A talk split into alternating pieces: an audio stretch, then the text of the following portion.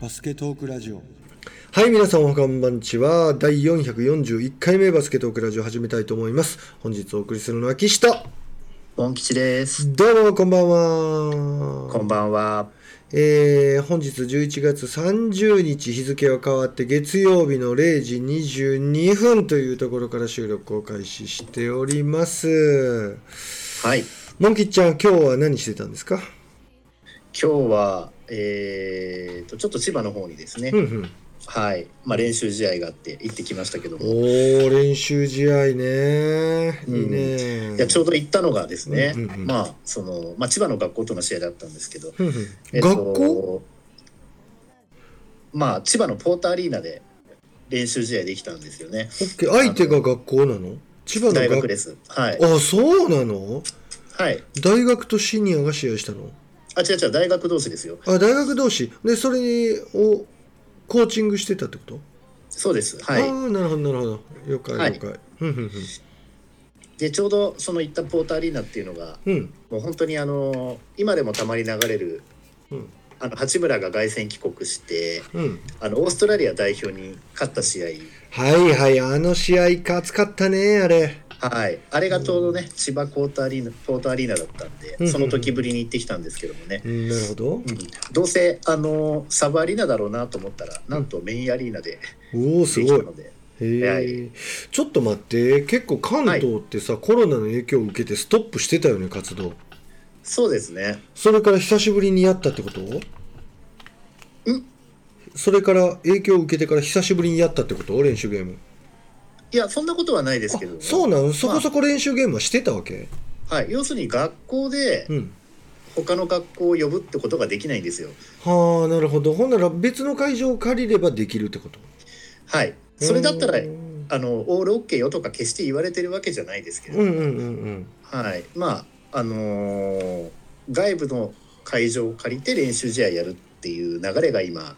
うんなるちょほっとど多いですね他の大学同士なんかでも割とそうしてるみたいですしなるほどはいえー、ほんでモン吉はそこのコーチングをしてたとはいへえすごいなるほどねどうでしたかいやそれに結果とかに関しては特に触れる気はないんですけどああそうかそうかそうか、はいオッケーオッケーただまあままああいろいろとにかく試したり練習してきたことを出したりしたっていう感じかなそうですね、ままあそういう会場でやれたのがちょっと、あのー気持ちよかったのと、なるほどなるほど相手とかもいい、え、うんあい相手とかその辺もはいいしょです紹介しはいなくていいね、は了解い了解じゃあ今日は何を話してくれるのかなはい、それでえっとまあまずは、うんえっと、渡辺裕太選手の動向なんですけどね、うんうんうんうんはい、なんとラプターズのですねトレーニングキャンプに参加っていうへえ話が今出てましてね、おおうん、でそのちょっと前には実はスパーズに行くんじゃないかっていう噂が結あ構っです、たツイッターに載ってたはいまあ、これ割と今 B リーグなんかでもうんあのファンの方々がかなり敏感になっててですね、うんうんそうんの当該選手が、うんあのあるチームの選手と急にこうフォローし合ったりとかするとうんあこのチームに行くことになったんじゃないかっていうよう なですねなるほどフォローの動向をつまんでるわけかすげえそうなんですよめっちゃそれマニアッがクやねちょうど渡辺裕太選手に関して言うと、うんそのスパーズの選手とそういう流れになってたそうなのでおおここでいよいよスパーズかとーうんまあそういう話もあったんですが、うはいこれはまあ噂で終わったのかんうんなわからないですけどまだその可能性もあるのかもしれないですし、うこの前動画でいろいろアップされてましたけど八村選手と一緒にいろんなこう NBA 選手たちとのこう合同ん自主トレみたいな。うんうんうんなんかそういうのに参加してる、ね、動画が上がってきてましたけども、うんもしかしたらそこでこう仲良くなってなんていううんなるこほとどななるのかもしれないなうとん個人的には思っておりますが、ほどごはめいんモン吉教えてほしいんだけどラプターズのトレーニングキャンプに参加してるとはいでこれは契約に結びつく可能性はどんなもんなのまああるんでしょうねあるんだうんうんうんうん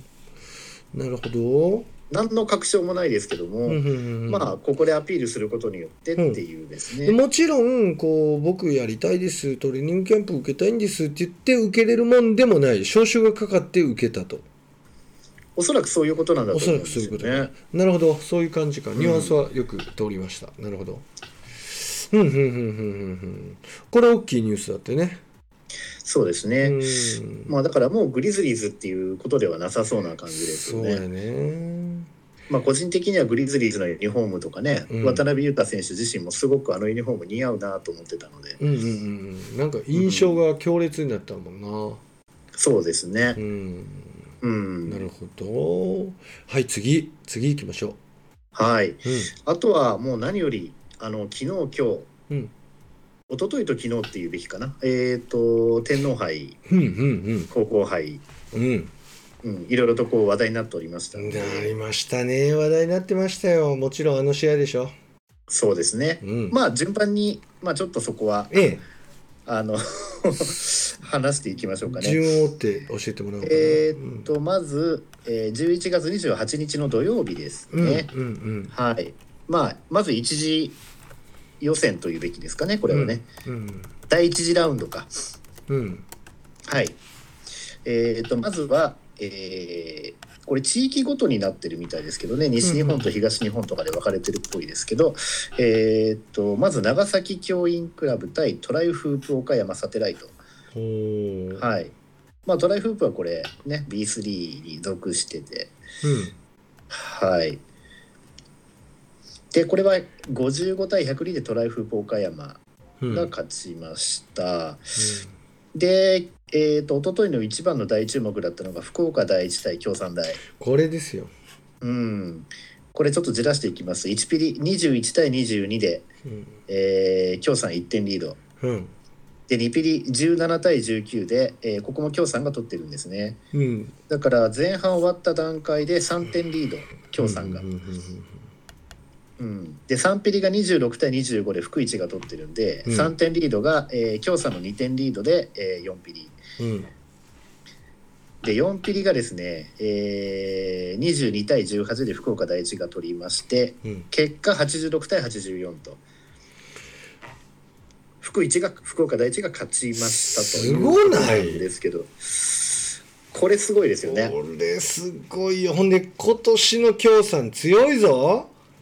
そうですねこれ、うんちょっと失礼な言い方かもしれないですけど私はもっと点差離して福一が勝つと思ってたんですうんね、うんうんうん正直なところ言いますといや僕もちょっとね福一よりのコメントを前回でもしてたと思うんですけどはい、まあ蓋開けてみたらこういいチームじゃないかうんうんいやこれで大学生が、うんあの高校生に負けるなよっていう話は当然出てくるのかもしれないんですけど、うんうんうん冷静に考えると、うん福岡第一のメンバーって、うんえっとその留学生のアリ選手以外に関しては、うんおそらくですけれども、うん大学に進んだらもう1年生からバリバリ試合に出てそ選手によっちゃスタメンになりううんおそらく全員 B リーガーになる選手だと思うんですね。そうね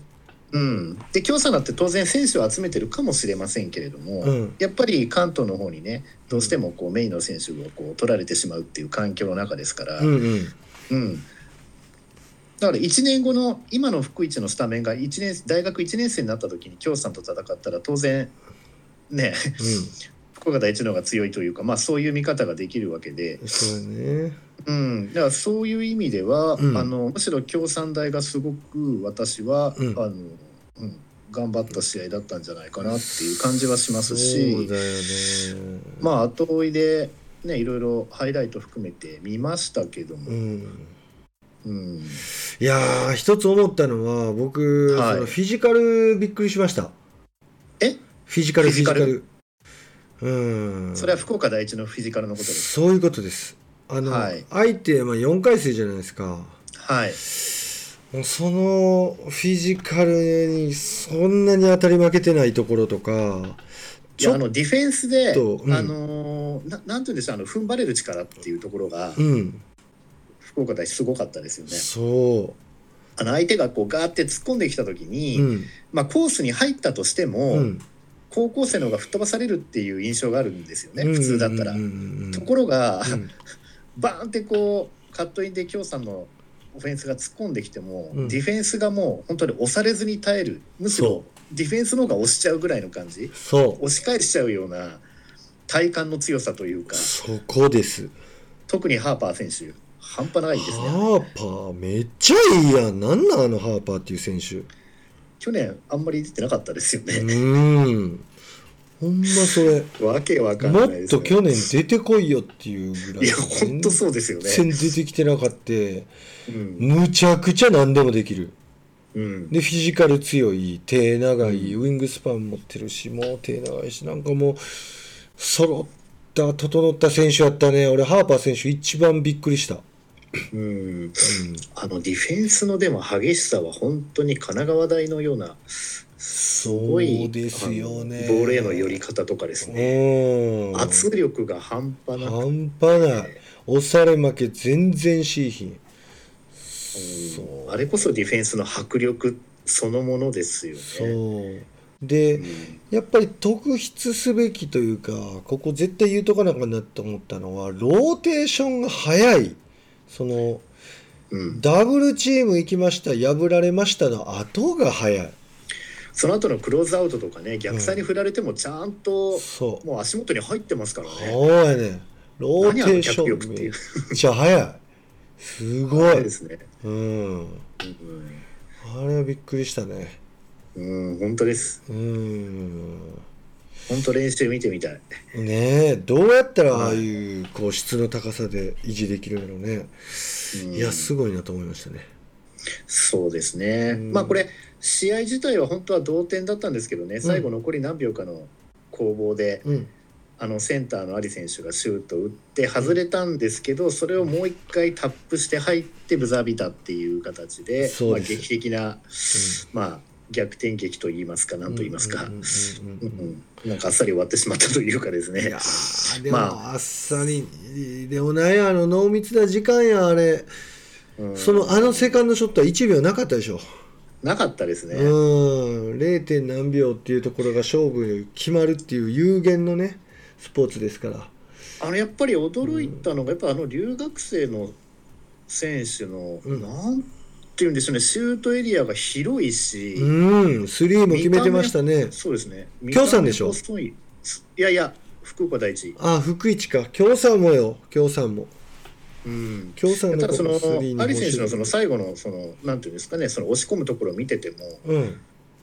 なんですかね体そんなに太くないの太にくない太くないなんか結構強いなってうんいう強感いじよがね体幹がしっかりしてんのかなですかねシュートエリアも広いし京さんの方もまあなんだかんだ言って同じような感じでやってましたけど、うん留学生の選手、うんうん、ちょっと質は上がってんのかなっていう感じはしますね。そうやんなうんでやっぱ面白かったのはその留学生がまあ打ち解け合って打ち合ってまあその影響力としては下がるわけじゃないですかはい、で外の実力が試されるのかなっていう見方を僕はしてたのでうんこのアウトサイド陣の対決がすっごい面白くてはい、でその時に際立ったのがハーパー選手とこういう見方でしたね僕は。そうですね、なんかこう、マンツーマンとゾーンの違いがあるとはいえ、うんなんか全盛期の能代工業を見てるようなね、うんなんかうん、しかそれよりもむしろ個人への圧はもっと強くなってるっていうね、そういうディフェンス、まあ、ボールへの執着心とか、そこからのスピードと外からのシュートのうんこう迫力というかね、うんうんうんそういうところは本当に全盛期の能代みたいな感じをいや本当にすごい受けましたけどうね。んうんあとそのブレイクチャンスではい、結構京さんがやっぱ大学生ですしっかり戻ってたんでそうですね。これがちょっと出にくかってで、うんまうあんちょっと普通で考えるとそこにやっぱパスを放りたくなるはずなんですよね。はい、でそれをあんまりこうブレイクに関するターンオーバーを量産しなかったっていうのを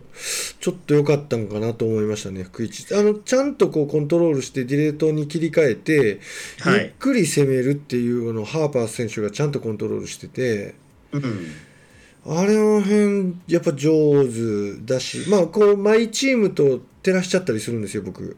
えでああいうこうブレイクのチャンスでこうやっぱりこう一線しっかり走る福一にえうん、僕僕らのチームというか、まあ、幼いチームだとあそこにやっぱり掘りがち、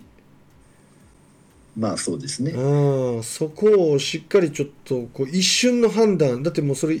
判断があまり遅かったら遅れるわけじゃないですか、そうですねブ。レークがなくなるんですけどそこを見て判断してやめるっていう力が高いなと思って、うん。うん、あれもすごいなと思いましたねなんか、うんまあ見どころはね人によってまた違うと思うんですけど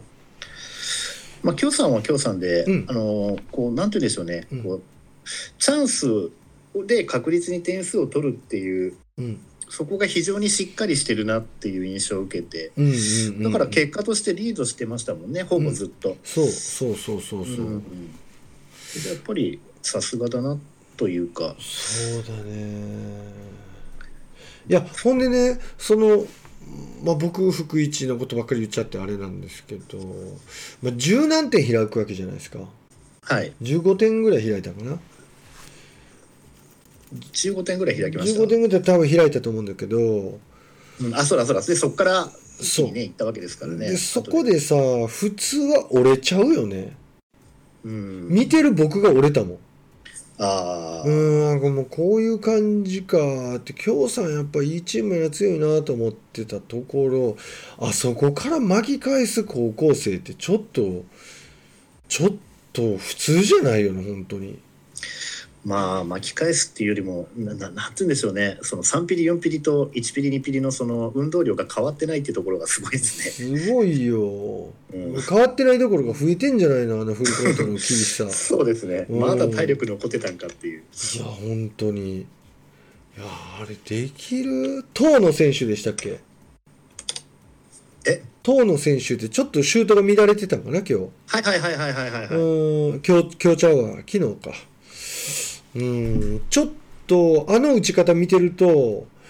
これも普段刺さっとるなっていうようなシュート打ってましたよね結構そうですねシそュれがートあれはもう打った瞬間入るなって軌道なシュートがすごく多いですよねだちょっ軽いタッチで打って、と今回乱れてたような感じでしたよねうんなんか首をかしげるシーンみたいなのちょっといくつか見られたりしてそうですねまあでも誰かしら入ってましたね、誰かしら入っとったけどねうんいやーでもしんどい時間あったよよくあそこを超えていったなと思うしかも15点差ぐらいリード食らっててあそこ折れずにしかも後半ひっくり返すなんてねちょっと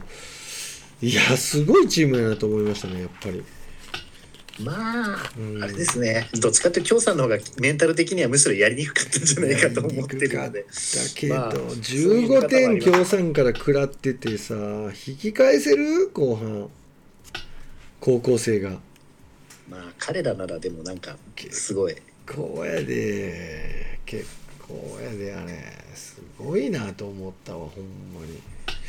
まあ、大変まあ、勉強惜しいはね、少ないでしょうからね、そもそもね、うんうんうん普段やっぱりほとんどのチームに勝ってるわけだから、うん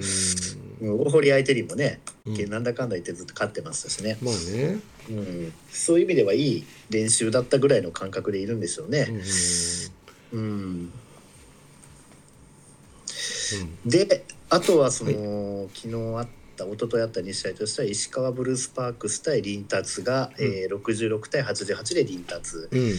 で ST 岩手対、えー日立金属ブルドッグスは、えー73対98で、えー日立金属うん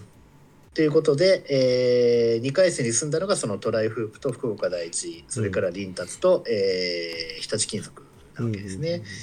うんで、えー今日うん今日というか昨日か、えーっと2回戦、えーっとまずは、えートヨタ合成スコーピオンズ対トライフープ岡山、えーこれうんトライフープが、えー88対94で勝ちまトライしフたック、強いねうん、で、えー今度愛心 AW アレイオンズ、うんえー対福岡第一うんうん今度は B3 との対決ですうね、んうんうん、昨年こ食れっねてますよねあのーこれも福岡第一がちょっとリードする瞬間も時々あったんですけど基本的には ICAW がまあ総合的にはリードしながらっていう部分がちょっと多くてですね、うんうん、えっ、と結論88対81で、えー、愛新 AW が、えー、名目を保ったというか、うん、うんまあこれも7点差すごいですけすどもごいよ。で私これちょっと移動中にずっと見てたんですけど、うんうん、どうでしたうんうんえっ、とねこれ愛信うのん愛信 AW の得点の半分がカエル・リチャードソンなんですよ、うん。もうほとんど彼が手入れてましたうんうんうんうんやっぱ留学生とやっぱプロでやってる外国人選手の違いっていうところがちょっと出ちゃいましたねうんうんうんうんうんうん、別にその留学生が弱いとかっていうことじゃないんですけれどうも、んうんうんほぼここしかむしろ強みを生かせなかったという言い方もできまなす。るほど。ほぼ、はい、うんカエル・リチャードソンですね、41点、うん88分の41は、 で、その次に得点してたのが多分12点で村岸選手ですね、ルーキーの、まあ、筑波大から行ったですね、うんうんはい、あと10点が1人か2人ぐらいいたかなぐらいの感じなうんんうんうんんで、ううん、そうですね。とうんまあ、これちょっとね、惜しかったですけどもね、うんうんうん確かに7点差だろうん。欲しかったまあこんなチームとしとこんな試合できた上でなうんウィンターカップに向かうわけですね。すごいなすごい経験積んでるよねこれそうですうーね。んまあ今日もみんな3入ってたな。まあ割とこう早いうちに空いたら3を放らせておいてハーパー選手は詰まった時に最後1対1でガーって強引に近いぐらいのプレーでいくんだけどもみたいな、うんそんなプレーが多かった感じでしたけどそっかパスの展開とかもすごく早いしとにかくスチールというか。うんあのスペースを使ってこう相手チームがこうパスを回してるところをこうスーッと入ってってうんこう上で結構ボールをスチールしてそのままレイアップ速攻に持ち込むっていう場面が非常に多かったですうんうね。んうんううんんだからもううっかり不用意なパス出せないですね。うんうんうん、必ず手が伸びてくるという。うんほんまにうん万が一通ったとしてももうもう構えてるもんねうん、だからそもそもの話今回の仕組みに変わってからねなかなかその高校生が B リーグとか大学と当たる可能性っていうのもなかなまあかまああんまりなかったわけですけども。うんうんうんうんうんまあ、でもやっぱりこういう全国で一番強いと言われるチームがねこうやって高校生でもうん上がってきてくれると盛り上がりますね。そうやね育成にもなるし、うん、うん、これもし愛心アレイオンズに福岡第一が勝ってたらシーホース三河との対戦だったんですよね。 すごっうんまあ、それはそれで見たかったなというのも正直言うとありますが。うんうんであとは、えー B3 の岩手ビッグブルーズ対林達は、えー岩手ビッグブルーズが、えー75対67で勝ちまして、で東京エクセレンス対、えー日立金属ブルドッグスを82対80ワンゴール差で東京エクセレンスが勝ちました、うんうんうんで今度女子ですね、はいまあ一昨日の方まず11月28日、えー山梨クイーンビーズ対滋賀銀行、うんえー80対58で山山梨クイーンビーズで愛新 AW ウィングス女子の方ですね対、うんえー企業銀行ですね84対61で愛新 AW で日立三菱電機コアラーズ対、えー日本経済大学うんうんうん84対33の大差で三菱でトヨタ紡織対大阪人間科学大学うんこれトヨタ紡織が80対61うんで日立ハイテク対県立アスはここ高校生出てきてますけど、あそは出てきてたなぁうん、130対39って100点差近く 90点差かまあ日立ハイテク強いわこれうんうんであとアルビレックス、新潟アルビレックス BB ラビッツ対秋田銀行。これなんと秋田銀行勝ちましたね、実業団1位。おおマジでこれで確かアルビ一勝もしてないんじゃなかったっけな。あの、そもそもいい WJBL の方で。うんうんうん確か。うん、すごいなそうですね。だからこの辺ってプロが絶対必ず勝つはずだっていう見方も世間であるかもしれないですけど、うんまあ、プロは要はバスケットでお金をもらってるからプロなのであって、うんうんうんうまいからプロじゃない人よりもうまいからプロってこととはちょっと違いますからね。そうやね。ううんん、だからそこはちょっとやっぱり誤解しちゃいけない部分もあるんですけど、うんうんうんうん。はい、ままあでもそうは言ってもね実業 実業団秋田銀行ってでもどのぐらい練習してるんでしょうあ、いね。やーむちゃくちゃしてるでしょそりゃ半端じゃないやろな。なんで取ってるやろうんし。ただ JBL に入ってないだけでってことなんですかねそういうことでしょうね実業団条件的には北銀行さん合わなかったっていうだけのことでじゃあやっぱり午後だからはもうバスケやってんですかねこれね、午前中だけ出社してとかね絶、対やってると思うん、う、うんでしょうね、うんうんで、えー、と今度きゅ昨日ですね、29日は、えートップチームも出てきまして、うんえートヨタアンテロープス対、えー平松病院これ平松病院っていうのもいつも出てきますけどね123対33でトヨタアンテロープスで、デンソーアイリス対山梨クイーンビーズ。デンソーが77対56で勝ちました。うんうんで、えー東京羽田ビッキーズ対日立ハイテク。うんうんこれ日立ハイテク勝ちましたね、64対85。こうこれね、ただうん東京羽田、これ、あの本橋選手が人体やっちゃったんですよね。あそんなに飛車みたい角みたいな人いなかったんやそうですよ、あのこの前、代表の方でも、だからこれで出れない感じになっちゃってますかうらね。ーんはい、ただまあそんな中で余計に過酷やなまあ、日立ハイテク以前ねご紹介させてもらったようにあのかなり今強いんですけれども、ううんんまあ、その上に本橋選手を変えてしまったっていうところで羽田はかなりちょっと渋い結果になってしまいましたうね、んでエネオス、まあ、JX が今もう JX じゃないのでねエネオス、エネオスエネオオス対、えー日立笠戸これ山口県ですねこれ確かねえー、かさどって読むんだ116対56でエネオスうんでシャンソン対アイシン AW シャンソン負けまして、えー、72対64でアイシン AW が勝ちました、うんうんですね、うんまあ、今一旦こんな感じで結果としてはなっておりますけど、なるほどなるほど、まあなんといってももう昨日今日は福岡第一の話題で持ちきりでしたねそこですねうん今日もちょっとバスケ関係者と会うことあったんだけどはいもうもうその話持ちきり、うんああ出ないこう出ないもういろんな意見が出ていろんな話しましたね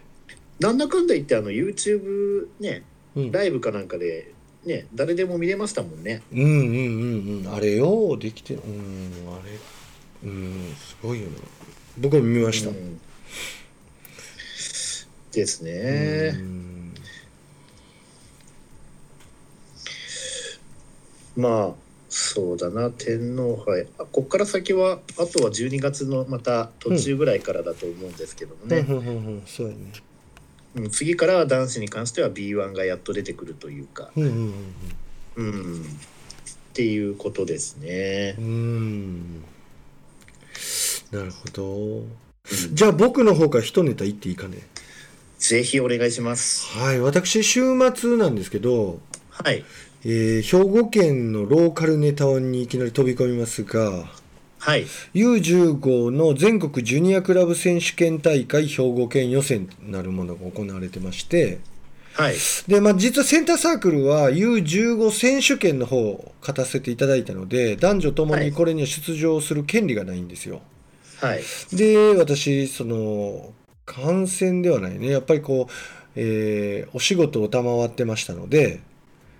いろいろこう会場設営だとか運営ですねうんこれの、えーお手伝いをしに出席してましてその時にたまたまいろいろ試合が見れたのではい今日ちょっとだけかいつまんでそんな話をしたいかなと思うんですけど。はいまあ、なんといっても今日第一番に紹介したいのは男子の決勝なんですよ。ほうほうほうほうこれがね、ものすごいこうもつれまして、うんで、実はこれオーバータイム突入してるんですよ。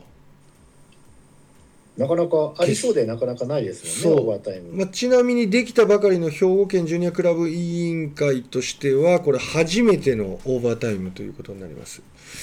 うんレコードされましたね。うんで、えっとブレイカーズさんと V ウェイブさんの戦いだったんですけどはい。もう残り何秒っていう8秒7秒8秒ぐらいでタイムアウト取ったのかなはい。タイムアウト開けてからしばらくしてなんで5秒とか4秒ぐらいではい。 V ウェーブさんの4番の選手がスリーを放ちそれが刺さってもうはいほんと綺麗なスイッシュでペチョンって入って、うん、それで延長戦突入ということなんですよ。うーん。いやーほんでそれまでもやっぱりこうディフェンスにその高度なロジック植え付けられないんでチームに対してはいやっ。ぱりこうルール上それできないマンツーマンっていうルールがあるんでそれはまあちょっとできないということでまあガチのマンツー同士の戦いということだったんですけど。うんうんうんうん。まあねこうなってくるとやっぱ個人の能力というかねサイズとか素朴なところがまあちょっと左右してくるわけなんですけどうんうんうん。まあブレイカーズさんはすごい大きいしまあ一つ V ウェーブさんはリバウンドに苦しんだっていうところとやっぱりこうペネトレートしていくんですけどどんどんドリブルドライブしたりするんですけどうん。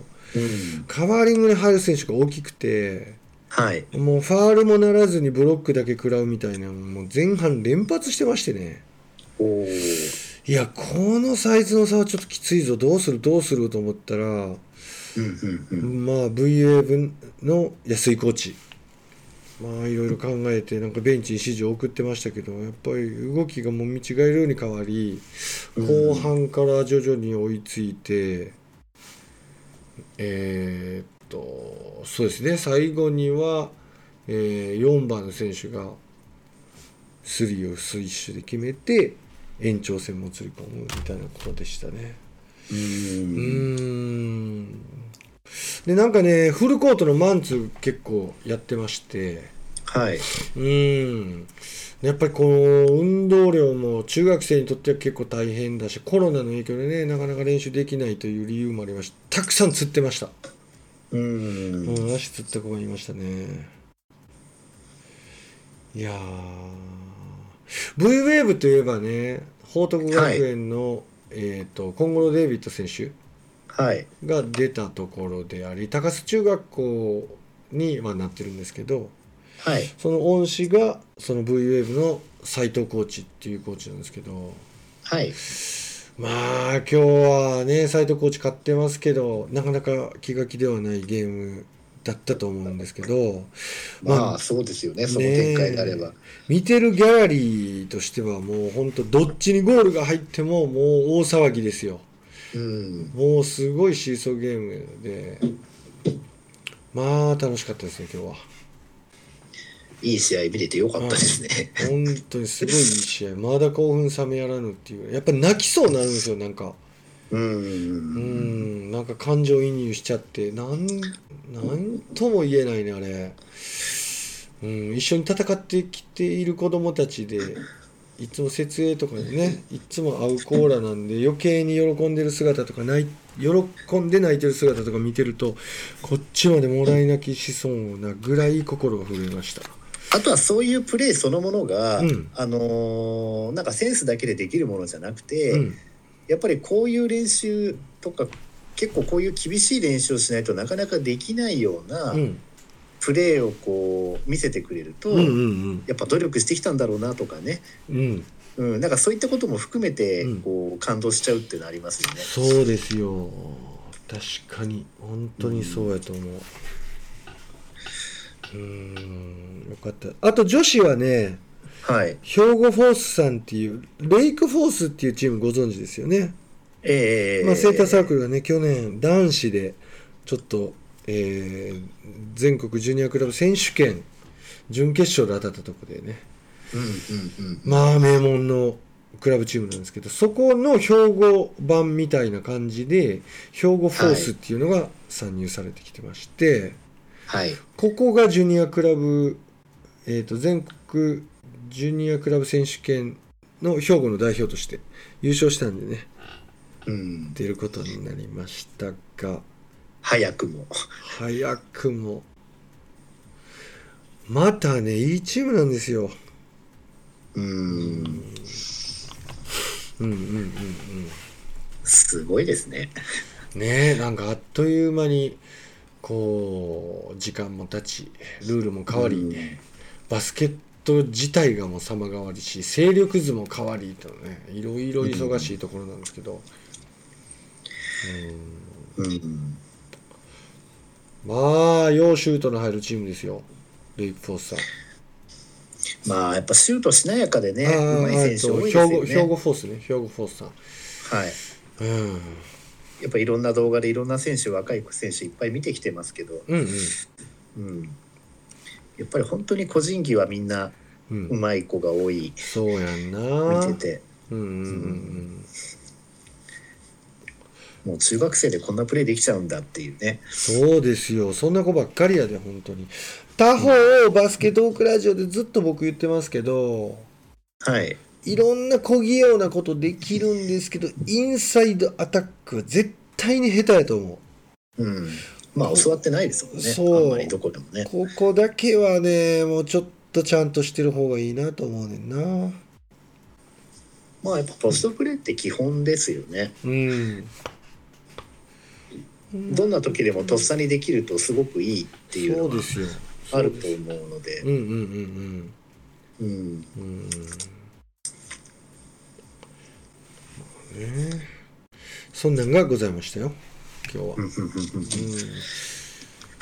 あ、もう一回最後に言っときますと、兵庫のはい、えー JCBG っていうんですけどジャパンジュニアクラブ選手権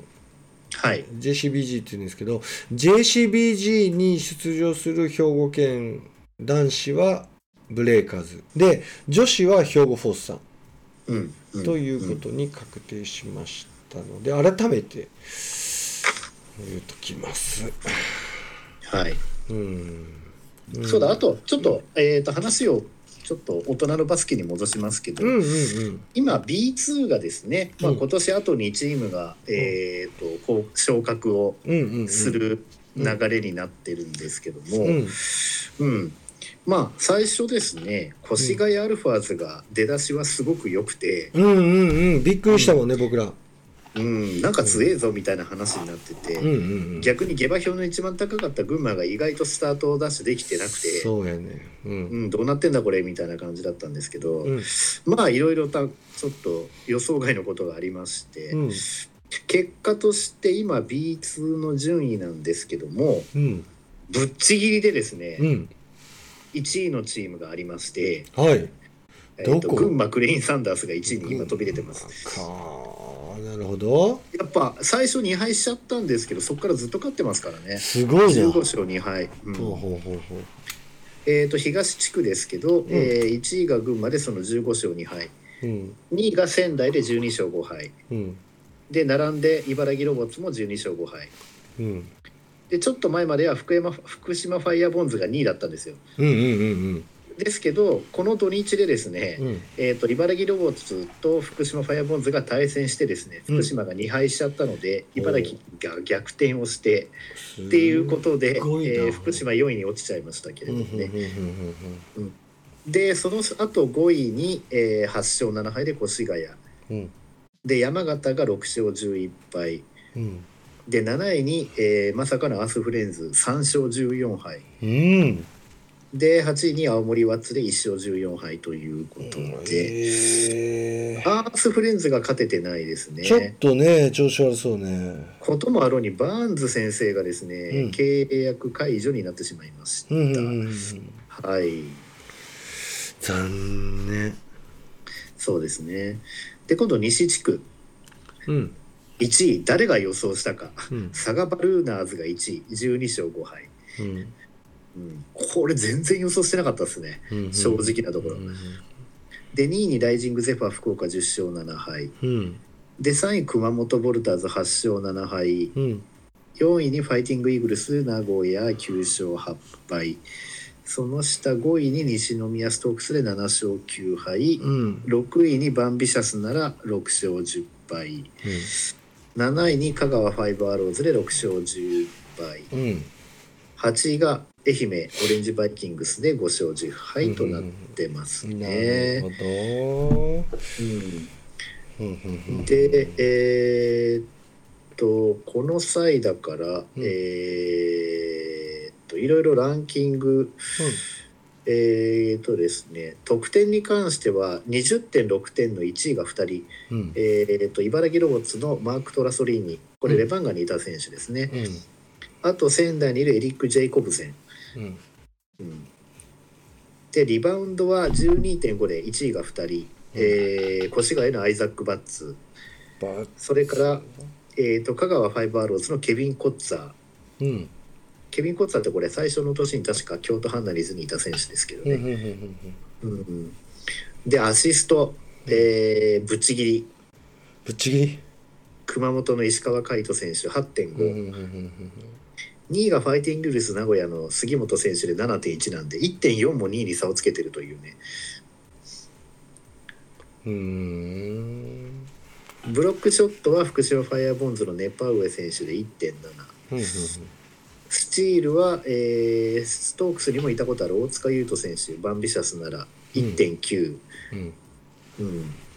ですね。うんで、スリーポイントが群馬クレインサンダースの山崎亮選手、去年もレプレックスにいましたね。うんこれ、成功率ですね、本数ではなくてね。うんうんで、フリースロー、これ、これ何本打ってんだろう、これ。フリースロー100%がいますね。え佐々木隆星選手っていうのかな、これ、熊本。うんうん、これ、本当何本中何本なんだろう、これ、それが出てないな。これちょっと分かんないな。まあでもそんな感じで100%がいるという。ちょっとフリースロー、これ、B1 の方もちょっと見てみようかな。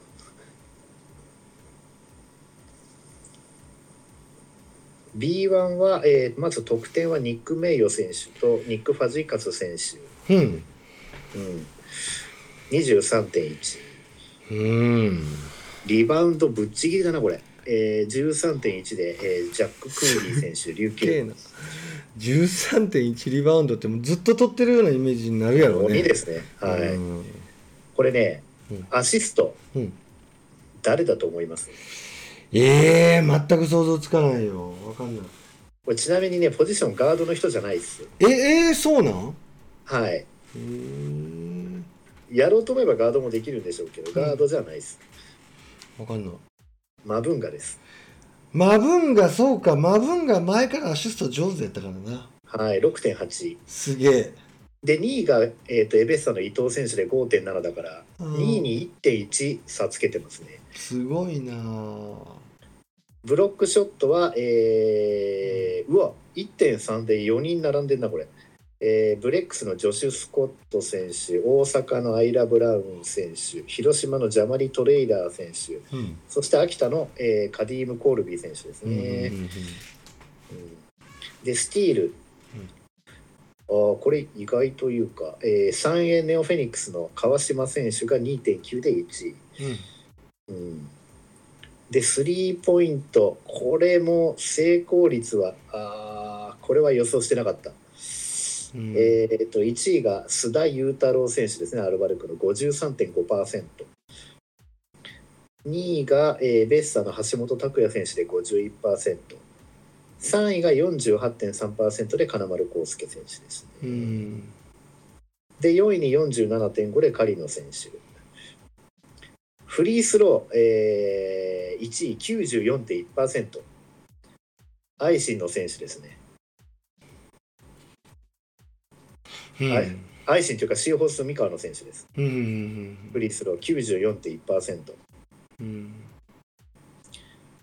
長野選手。うんうん金丸選手ではありませんね、これ。おおそうだようん、2位が田島朝日選手で93.8。うんうんもう1人2位で岸本隆一選手、琉球。これが93.8です。金丸選手、なんかランキングに入ってないな、これ。どうしたかな丸あらら、なんかちょっと意外。ねうん。まあ、ランキングはこんなところですえうね。んうん。まあ、B1 の順位はちょっとまたね、うん、今度別の機会にとは思いますけれどそうもですね。ううんん、ちょっとねあのコロナの関係でうん一回日本代表選手招集される話になってたんですけどそうやんな招集されてたんですけどねうん、えーっとちょっとね陽性反応出ちゃった選手とかもいてそで大会の方も延期になったということで、う、うん、うん、いやー、気の毒ですけど流れちゃいまね。しょうがない、しょうがない。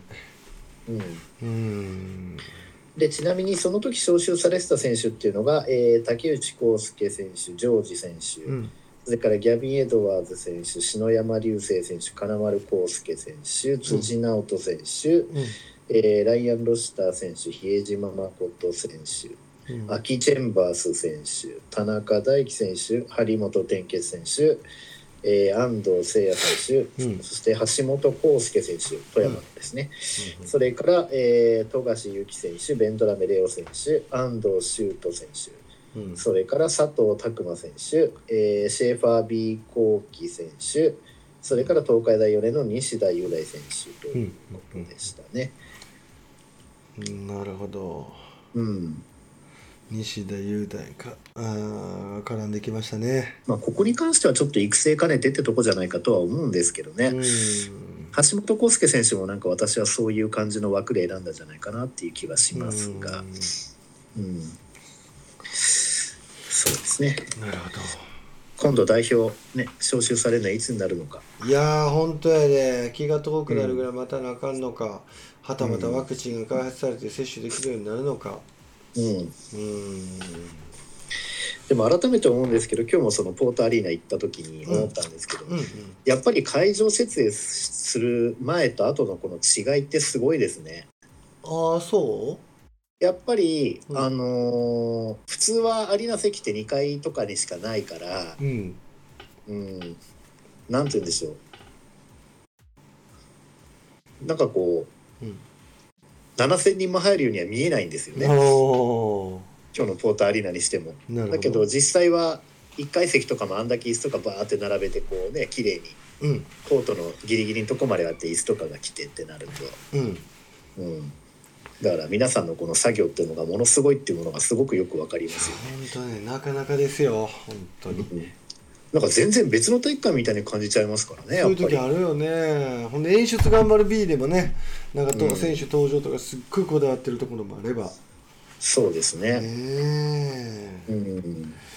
まあちょっとほんと見始めた人 B 見始めましたっていうような方とかはちょっとチェックした方がいいなと思いますね、そうです細ね。かいところまでねそううんよより楽しみが深まるのではないでしょうか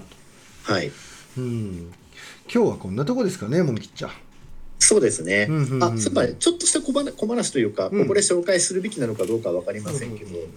今ね、ポッドキャストで、うんあの B リーグのチェアマンの島田さんの番組があるんですよ。おおほうほうほう本当にね、1回15分ぐらいでいつも、うんうん毎週木曜日、うんうん島田のマイクっていうのがあってう、んうんうん、面白いんで聞いてるんですけどね。へえなんかいろんなチームのところにやっぱりこう視察に行ったりしてるからるほどその時の模様とかをこう話してるんですよ。うんうんうんうん、でこの前ちょうど秋田を訪問した時の話をしててうん面白かったんですけど、なんか秋田ノーザンハピネッツはうん今、秋田駅から本当にすぐ目の前のところの、うんうんなんか JR と共用の施設みたいなのがあって、うんそういうのがなんか新しくできて、うんそこを借りて、うんえ練習したりとかしてて。しかもその同じ建物の中に秋田のオフィスもあるらしいんですよ。うんうんうんうん、でなんか聞いててすごいのが、うんあのーガラス張りになってて天井がうんあのその練習場のほでその上にオフィスがあるから、うほオフィスからガラス張りで下見ると体育館で練習してるのが見うえるすようにごななっいてそれってねすげえなまあちょっと考えてみるとうじゃあ秋田のオフィスに女子社員の人がいたとしたらスカート履けないじゃんとかん、いね、やほんまそうやでうん、一瞬ちょっとそんなことも思ってしまいましたけど。うんうんうんうんでもなんかそういったところでこう常に練習も見れて一体感を感じるなんていうようなね、うんうんまあ、そんな印象を、まあ、島田チェアマンは受けたらしいですけどね。でやっぱりその話に出てたのが、あのーまあ、特に新人選手を獲得するときにうん今大学生とかのですね、やっぱり練習環境っていうところもうんうんやっぱ見て決める選手っていうのがやっぱりこれからは多くなってくるんじゃないかっていうところでなるほど、うんうんうんもちろん給料も大事だし誰と一緒にプレーしたいとか、うんね、どのヘッドコーチのもとでプレーしたいってことも大事なんですけれどうんも、うん、うんやっぱり練習環境っていうのもすごく、いやー惹かれるものがあるそとれは思大う事のですよ本で当に、うん、うんだからこんなの見せられたらもうもう選手たちみんな傾いちゃうんじゃないかみたいなねう、んうん、なんかそんな立派な施設だったらしいですよ。ええうんそうなんだまあ、これからね、まあ、そういうチームが少しずつ増えてきたりするんでしょうし、うんうんうんうんうん、そうですねうまあ川崎なんかもね割と練習環境すごくいいみたいですしうね、んうんままあ、あ体育館は伝統の体育館使ってるにしてうもんうん多分クラブハウスみたいななんかそういうものが多分ちゃんとあるんだと思うんですよね、うんそこで確か食事がちゃんと取れたりとかして、うんうん、すごいこの辺ですごい差が出てきちゃいそうですねやっぱなね。そうよ選手マインドに大きく関わるところやからねうんうん確かしたやこのコロナ禍でねにうんうん、そんなことはちゃんとできちゃってるなんていうそういうチームはさらに魅力的に映っちゃうでしょうからそね、りゃそうようんまあ、でも最初はねこういうチームとそうでないチームの差がボンと出ちゃったりしても仕方がないのかなと思うし、うんううんん、逆にそういう力を発揮できるチームがまずはねうんやっぱそのリーグを引っ張っててくれるっていうような、うんまあ、そういうような形がそういうような構図があってもいいのかなとうんうんうん個人的には思いますけれどもね。うんうんうんうんうんうんいいこと言うねうんうんうん、我ながらうんもうない今日はそんなところですか出ね。し切りましたかちびちび、はい、うんまたいろいろ出していけたらなと思います。お願いしますはい、いやー今日も勉強になりましたよそしてバスケがまた一つ好きになりましたよ感動したね僕は今日はもう目玉は福一だと思ってるんでこれはね本当にまあちょっとモンキーさん見れてないよ福一と京さんそんなにいい試合だったの隊長が感動して涙流しそうになったゲームどんなのって言われた時にどこ見たいんでしたっけどこ見ればいいんでしょうね。バスケライブじゃないバスケットライブだったら見れるんでしょうね。うんバスケたライブだ、それに入ってない方だと多分ね、ああちょっと見えないよねただ、ハイライトとかは YouTube で検索するともう上がってましたんてでる、続きはこちら状態で出してるってことだよね、そう、ハイライトっつっても10分ちょっとぐらいはあるものなので、うんうん割とこんな感じなんだっていうのはうん見れるんじゃないかなと思いますなねる。ほうんど、うんうんうん、特に、特にその、京さんとの試合の方はもう上がってましたね。うんうんうんううんうんん、今日の方のが上がってるかどうかはちょっとわかんないですけそうやね京さんのは見たわほんど、